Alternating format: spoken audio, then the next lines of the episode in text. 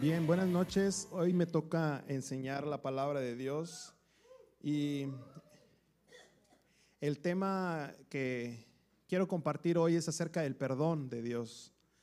Es muy importante el tema, es esencial en la vida de todo creyente. Si tú dices que confías en Dios, el tema del perdón es importante porque recibir el perdón de Dios y perdonar a los demás es un tema de de confianza en Dios, de que las deudas, mis deudas, mis errores ya han sido pagados y que yo no tengo que detener el perdón hacia alguien más.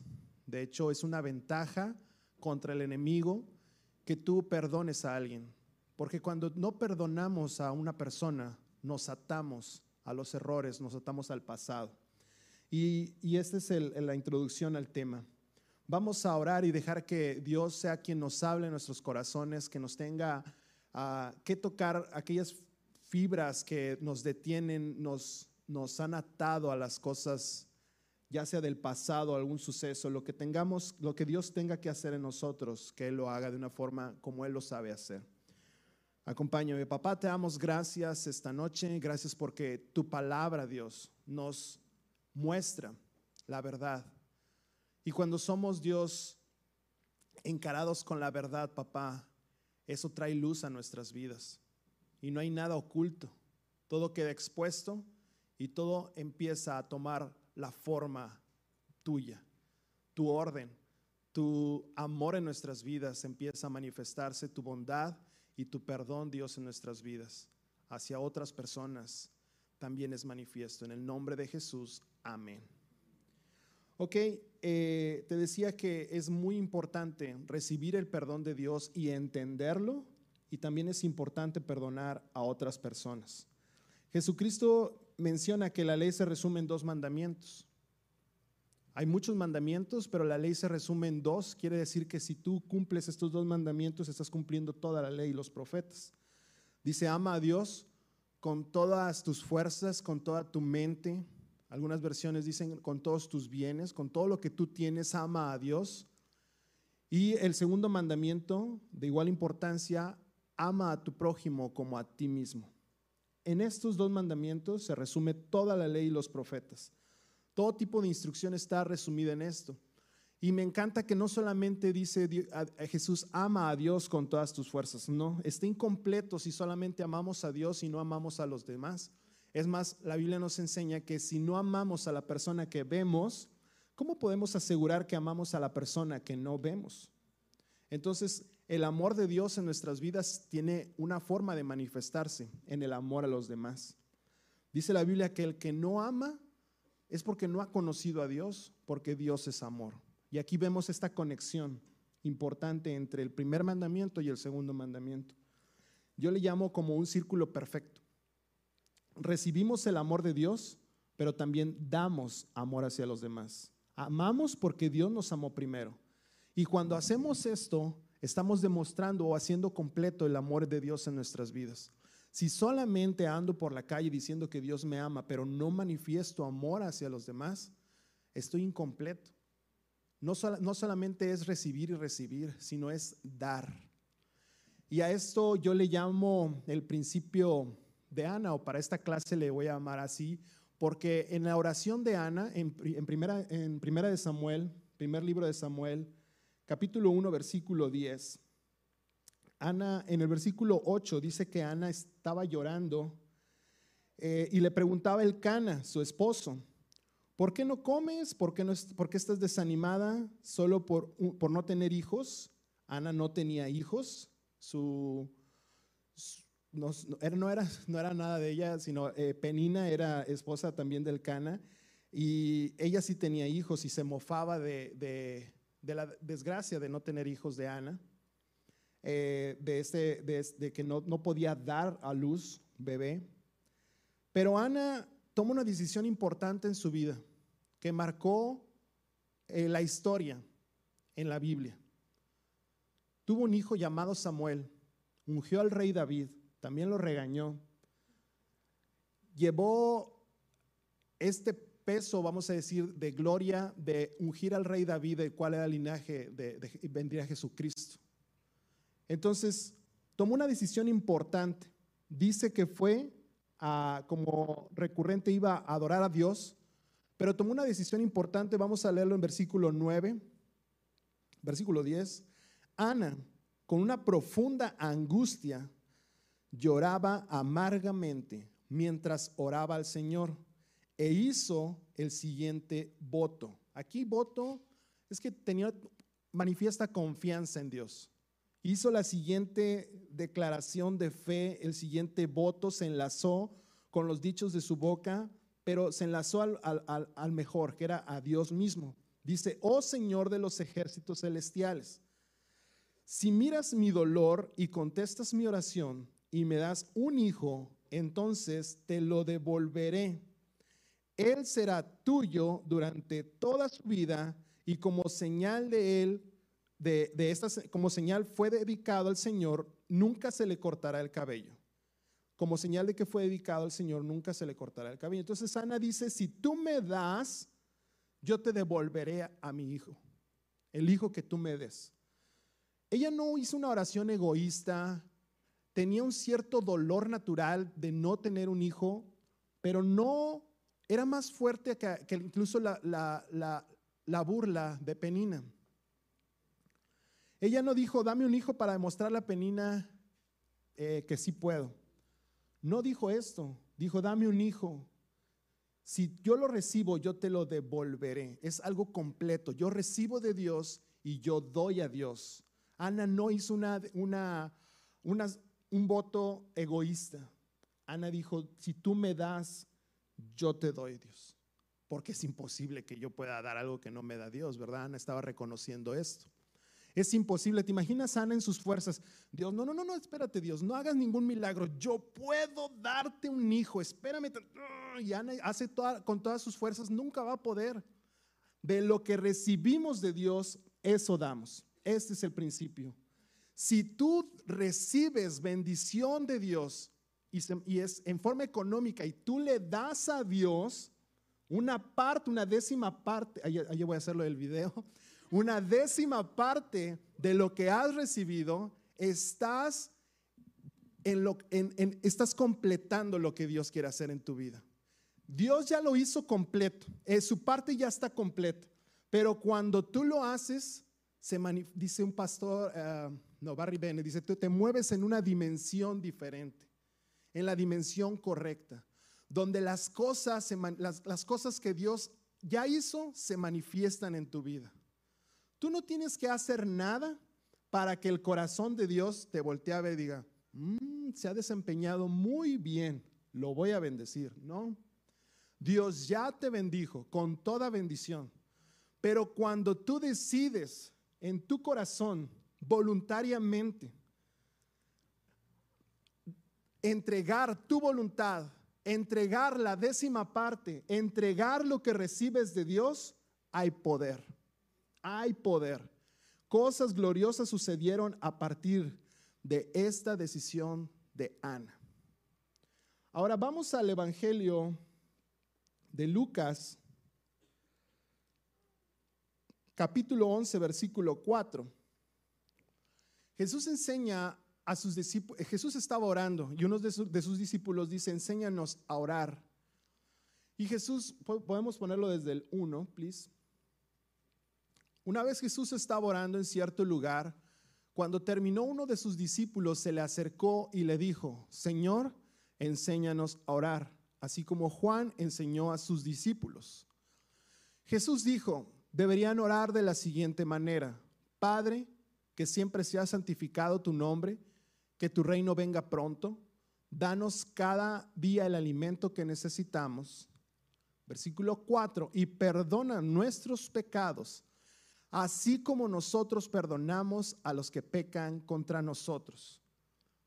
Pareciera que, que yo hace mucho tiempo, yo creo joven, leí esto mal y parecía que estaba, que Dios mira cómo perdono y, y perdónanos así.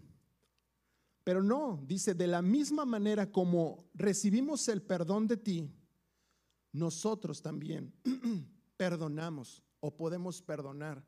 Una versión en inglés dice, perdona, nuestros pecados mientras nosotros estamos también perdonando los pecados de otras personas, porque es incompleto. Si solamente recibo perdón de Dios y yo no perdono a otras personas, es, incompleto, el círculo está incompleto. Cuando yo perdono a alguien sin filtro, sin, sin detenerme a preguntar si es válido o no perdonar, no, es directo, tengo, es perdonar, porque he recibido perdón de Dios. Dios me ha perdonado. ¿Y qué significa perdonar? Perdonar significa pasar por alto un hecho, también significa quitar algo que está estorbando. Entonces quiere decir que cuando no perdonamos, nos estorbamos a nosotros mismos.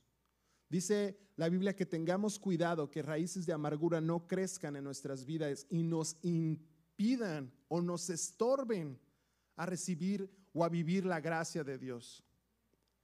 A vivir en la gracia.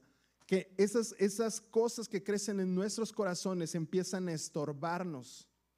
Y hay una, incluso una ah, raíz del diseño industrial que significa que estudies eh, específicamente estudiar los diseños que todo concuerde al cuerpo humano, la ergonomía, que nada estorbe, que nada incomode, porque al tiempo empieza a crear un callo, empieza a lastimar los huesos, empieza a lastimar las articulaciones. Todo lo que estorba al tiempo empezará a dañar. Una piedra en el tobillo es incómoda al principio, después empieza a herir, empieza a hacer su, a destruir. Entonces, de la misma manera, si perdonar significa quitar algo que está estorbando, es, es así, es rápido, quitar, porque me va a empezar a herir, me va a empezar a lastimar, me va a empezar a matar.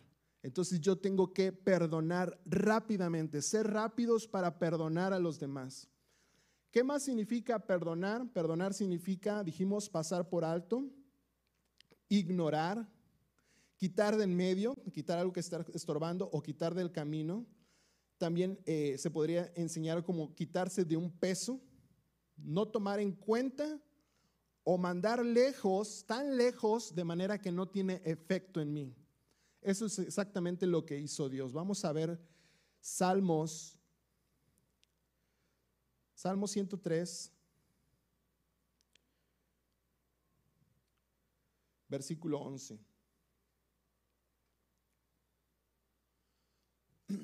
Pues amor inagotable hacia los que le temen es tan inmenso como a la altura de los cielos sobre la tierra. Llevó nuestros pecados, nuestros errores, nuestras transgresiones tan lejos de nosotros como está el oriente del occidente. Quitar, mover tan lejos que no tiene efecto en nuestras vidas. Todos los errores, pecados, faltas, todas nuestras iniquidades, todos lo los pecados o los errores que podemos cometer, Dios los ha quitado de nuestras vidas, no se nos toman en cuenta. Los llevó tan lejos de nosotros como está el oriente del occidente. Cuando se juntan, nunca se juntan. Vamos a leer también Miqueas 7, del 18 al 19. Miqueas 7. ¿Dónde hay otro Dios como tú que perdona la culpa del remanente y pasa por alto los pecados de su preciado pueblo? No seguirás enojado con tu pueblo para siempre, porque tú te deleitas en mostrar tu amor inagotable. Volverás a tener compasión de nosotros, aplastarás nuestros pecados bajo tus pies y los arrojarás a las profundidades de los océanos de los, de los océanos o del océano. Dios no tiene en mente tus errores. Dios no tiene en cuenta tus faltas. Dios te ha perdonado. Todo lo que es el acta de decretos que estaba en tu contra fue clavada en la cruz. Para contigo Dios no tiene no tienes ninguna deuda. Dios ha saldado tu deuda. Y, y recibir el perdón es importante para poder correr la carrera para poder vivir la vida de Dios en nosotros. Pero la falta de perdón también es como un peso en nuestras vidas. Es un peso. y te hace vulnerable a los ataques del diablo. Si alguna vez viste los, documentales, ves que el felino que está cazando siempre busca a la presa más débil, a la que se ha apartado del grupo, a la que está lastimada, a aquella que está distraída. Siempre se busca, el, cazador busca lo más fácil, lo que requiera menos energía. Y cuando no perdonamos a los demás, somos presa fácil para el diablo. Los dardos del enemigo nos dan de pechito, nos dan directo. La falta de perdón en, la vida de todo creyente los ata de manera que no puede vivir la vida de Dios, estorba para que pueda vivir la vida plenamente como la vive Dios. No basta solamente con creer que eres perdonado, si no perdonamos a los demás, no podemos vivir la vida de Dios. En, los temas de, de liberación, en el tema de liberación es esencial tocar este tema acerca del perdón.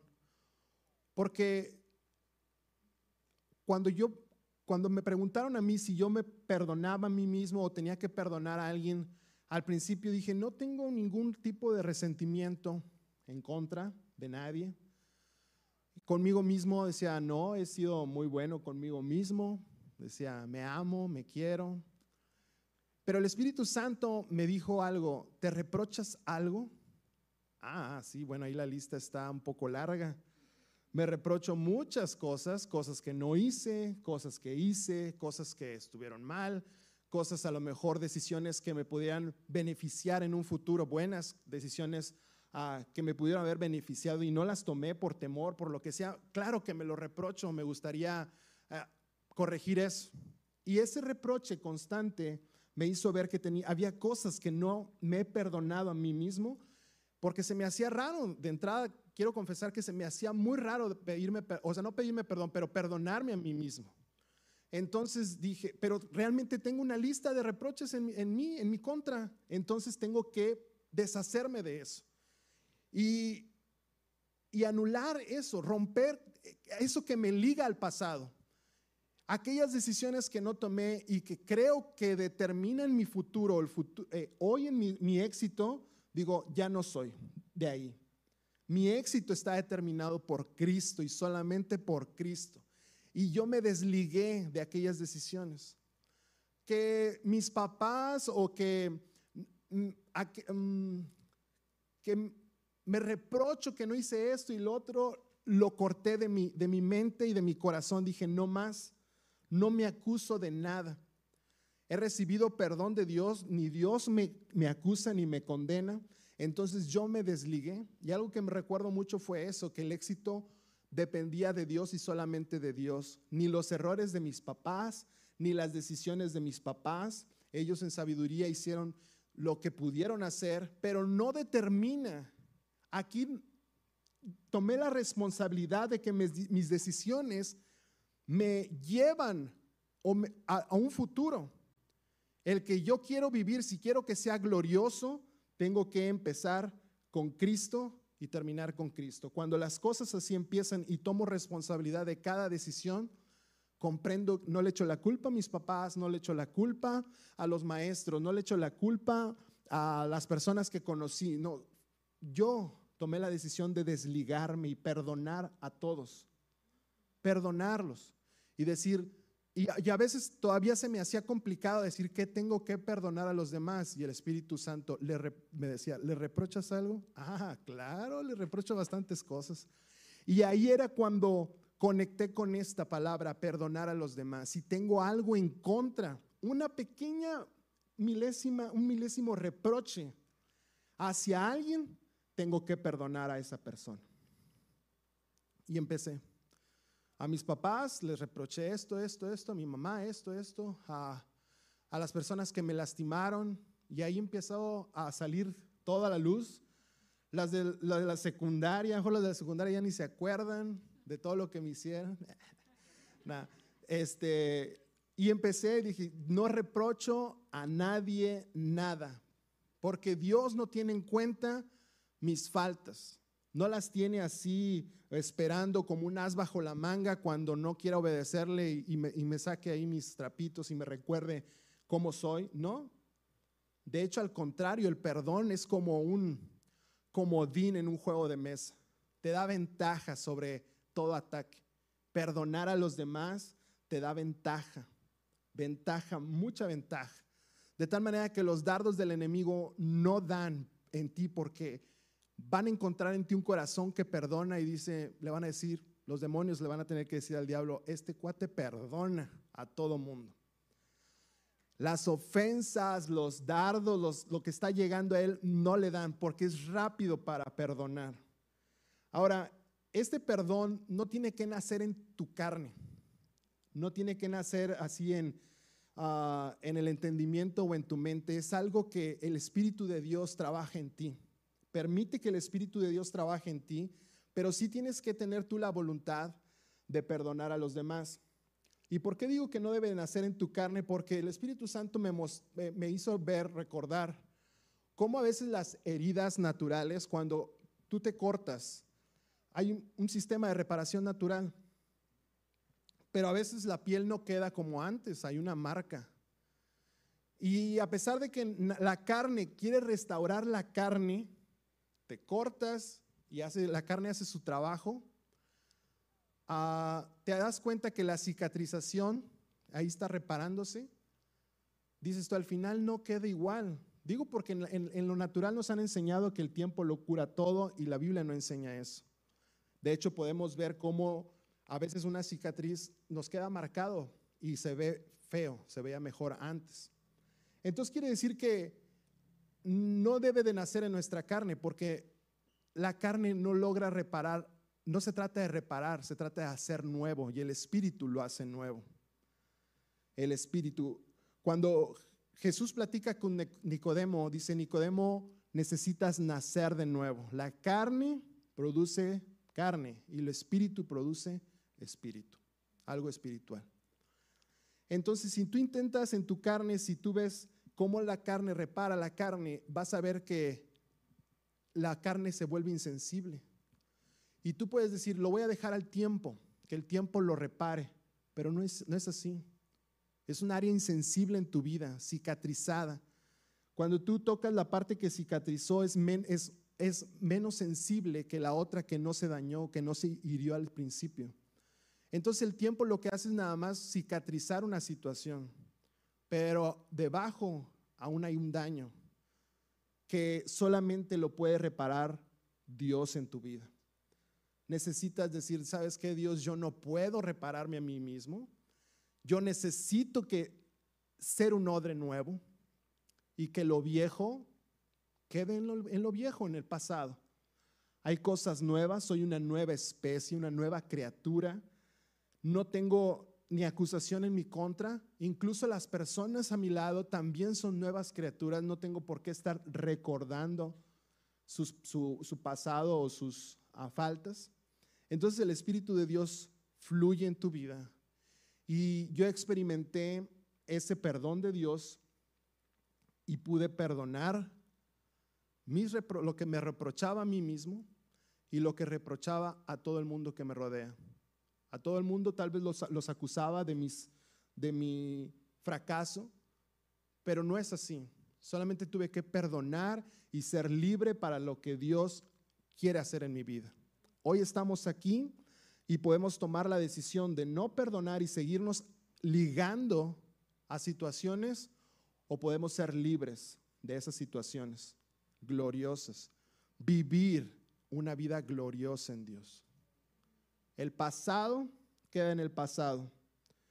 Las acusaciones del diablo, lo que el diablo quiere hacer es robarme, matarme, destruirme, pero si yo soy rápido para perdonar las faltas de otros, el diablo está en desventaja.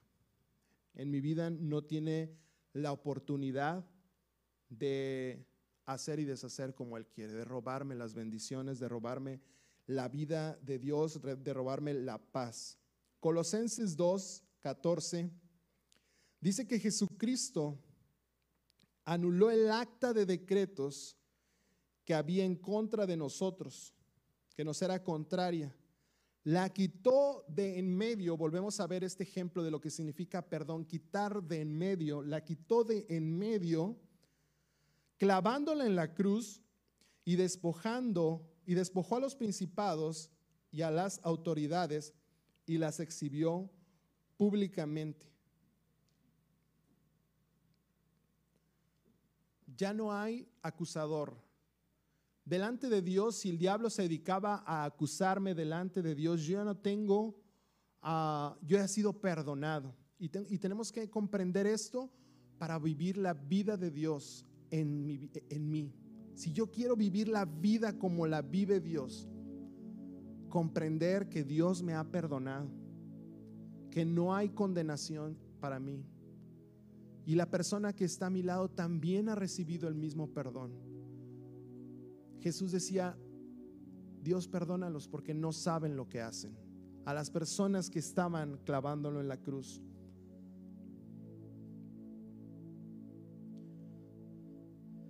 Si no hacemos esto de perdonar a los demás, vamos a caer exactamente en el mismo ejemplo de la parábola del siervo que no pudo perdonar una deuda más pequeña.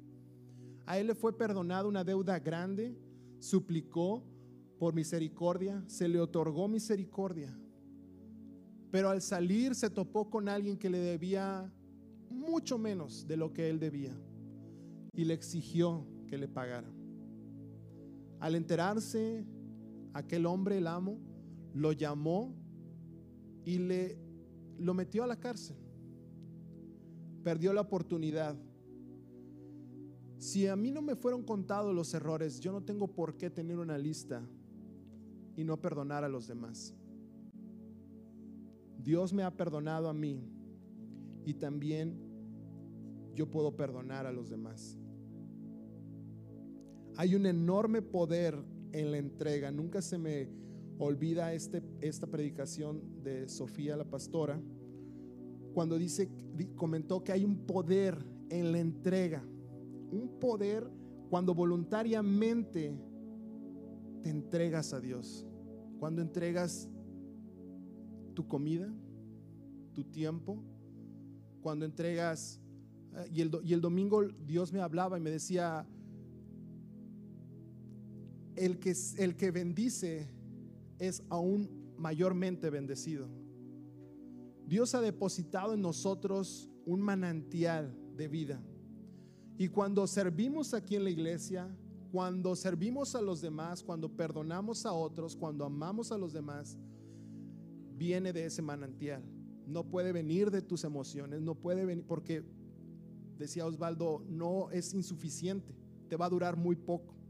Si lo haces por emoción, si quieres, si amas por emoción, te va a durar muy poco. Pero cuando es del Espíritu, fluye como un manantial. Y, y cuando el río fluye, el río bendice cada área de nuestras vidas. El río fluye y bendice cada área. La vegetación al lado de un río es mejor que una vegetación lejana de un río de un manantial o, lejos de un manantial. Puede haber un manantial profundo y la vegetación crece muy bien. Tiene que nacer de Dios. Lo que es nacido de carne produce carne. Lo que es nacido del Espíritu es espiritual. Si hay algo en nuestras vidas que necesita ser hecho nuevo,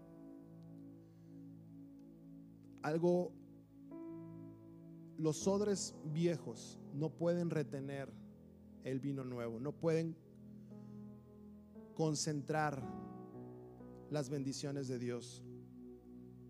Tiene que ser hecho nuevo. Las cosas viejas tienen, contienen cosas viejas, pero un odre nuevo está listo para recibir cosas nuevas.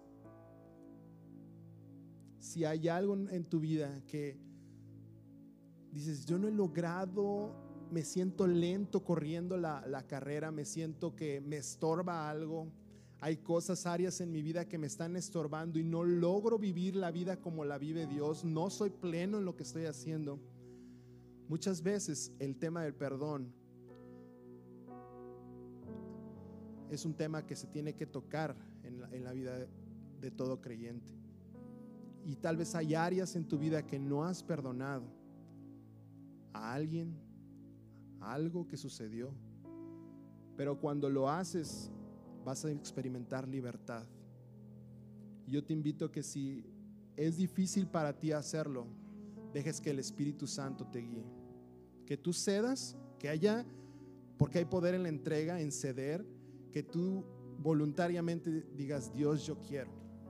No puedo en mis fuerzas y eso es eso te califica aún más. Porque en tus fuerzas no vas a lograr. Vas a enmendar, pero no vas a lograrlo. En tus fuerzas no se puede. Necesitas que nazca del Espíritu Santo en tu vida. Si necesitas perdonar a alguien, deja que el Espíritu Santo lo haga en ti. Él lo hace mucho mejor que tú. Bien, pues ese es el tema que quería hoy compartir. Ponte de pie, iglesia, y deja que Dios, que el Espíritu Santo de Dios fluya en tu vida. Me gustaría terminar con una oración. Papá, tú conoces nuestro corazón. Tú sabes, papá, que no podemos en nuestras fuerzas. Queremos recibir de ti y de lo que recibir, dar. Recibir y comprender cuánto tú nos amas, que nos has perdonado, que no tomas en cuenta nuestros pecados, no tomas en cuenta nuestras faltas, no estorban en nuestra relación, Dios, sino que nos permites entrar en tu presencia libremente. Nos llamas, Dios, inocentes delante de ti y no tomas en cuenta nuestras faltas.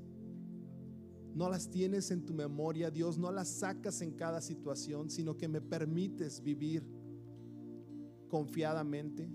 Dios, también yo quiero perdonar a los demás. Que tu amor fluya en nuestras vidas. Somos grandemente bendecidos cuando eso sucede, papá. Gracias Dios, porque recibimos de ti y de lo recibido de ti eso damos. En el nombre de Jesús. Amén.